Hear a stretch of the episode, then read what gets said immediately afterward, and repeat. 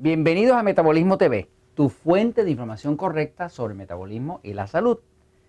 Hipotiroidismo y caída de pelo en la mujer. Yo soy Frank Suárez, especialista en obesidad y metabolismo. Bueno, quiero contestar una pregunta de la amiga que nos escribe en Metabolismo TV.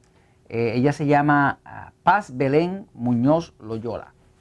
Y no estoy seguro de qué país nos escribe, pero parece algo así como Colombia sino en México. Y dice así, dice, soy Paz, tengo 22 años y estoy regulándome el hipotiroidismo, o sea, se está tratando el hipotiroidismo. Me lo detectaron hace poco más de un año y si bien he tenido resultados en cuanto a mi metabolismo, aunque nunca he sido obesa, en cuanto a la caída de pelo cada vez he ido empeorando. O sea, se le está cayendo el pelo. Pierdo cabello a cada rato, pero vuelve a crecer, nunca en las mismas cantidades que tenía antes.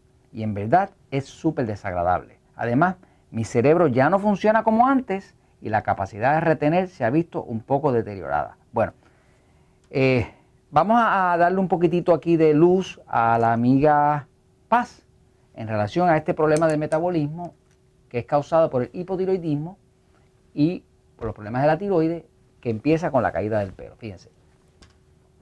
La tiroides, que es una glándula que está aquí en el centro de la, de la garganta, del cuello, eh, controla todo el movimiento del cuerpo, todo el crecimiento, toda la regeneración de las células y toda la oxigenación de las células. O sea, que toda la energía del cuerpo se controla de aquí. Usted podría decir que la tiroides es el pedal acelerador del cuerpo y no se equivocaría. Es lo que acelera el cuerpo o lo desacelera. ¿no?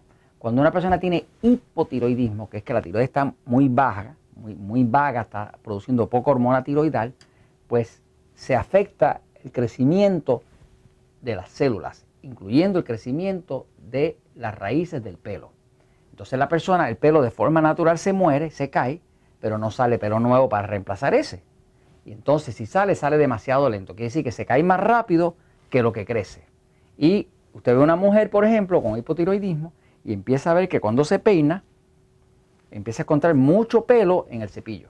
Eso es un signo claro de que hay hipotiroidismo. Ahora, la buena noticia es que eso tiene solución. Eh, y tiene solución cuando uno aplica, por ejemplo, una dieta como la dieta 3x1 o dieta 2x1 que está en el libro Poder de Metabolismo, automáticamente el metabolismo empieza a funcionar mejor y ayuda a la tiroides. Nada le hace más daño a la tiroides que aplicar la dieta incorrecta para el cuerpo. Por ejemplo, usted quiere dañar una tiroides, métale mucho azúcar, métale mucho pan, métale mucha harina, no tome agua, pase mucho estrés y usted verá que se le afecta a la tiroides.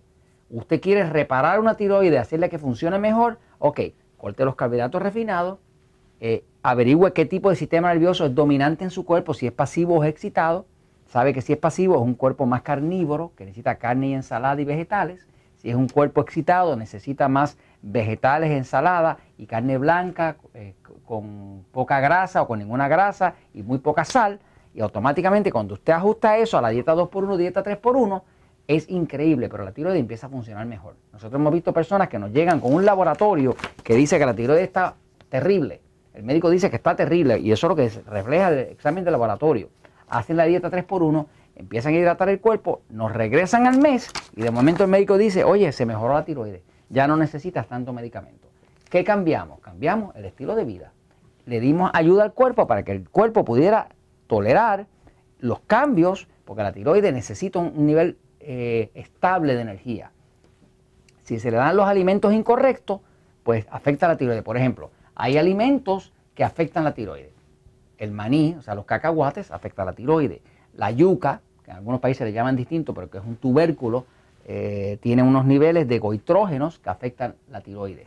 Eh, comer alimentos de soya, que la anuncian muchísimo por ahí como que es algo bien saludable, pues tiene goitrógeno y afecta a la tiroides. O sea que hay, hay, hay alimentos y hay sustancias dañinas de la tiroides. El fluoruro, cuando usted usa pasta, de diente con fluoruro, que casi todas las pastas de dientes tienen fluoruro, que lo venden como que es una cosa buenísima para los dientes, para las caries, aunque no hay pruebas de ello, pues el fluoruro afecta a la tiroides porque desplaza el yodo. El fluoruro y el yodo se parecen mucho en su peso molecular. Cuando entra fluoruro al cuerpo, con la pasta de dientes, empuja el yodo. Y como el yodo, el yodo es lo que utiliza la tiroides para hacer la hormona, pues automáticamente empieza a fallar la tiroides. ¿ves? O sea que todos esos son los factores Cuando una persona empieza a aplicar la dieta 2x1, 3x1, la hidratación y aplica el estilo de vida que se explica en el libro El Poder del Metabolismo, automáticamente ya se le deja de caer el pelo, se siente mejor, duerme mejor, no tiene insomnio, no le falla la mente, eh, tiene mejor memoria y lo que estamos haciendo es un milagro. Pero en verdad no estamos haciendo ningún milagro, solamente le estamos devolviendo al cuerpo un nivel de energía razonable. Esto lo comparto con ustedes porque la verdad siempre triunfa.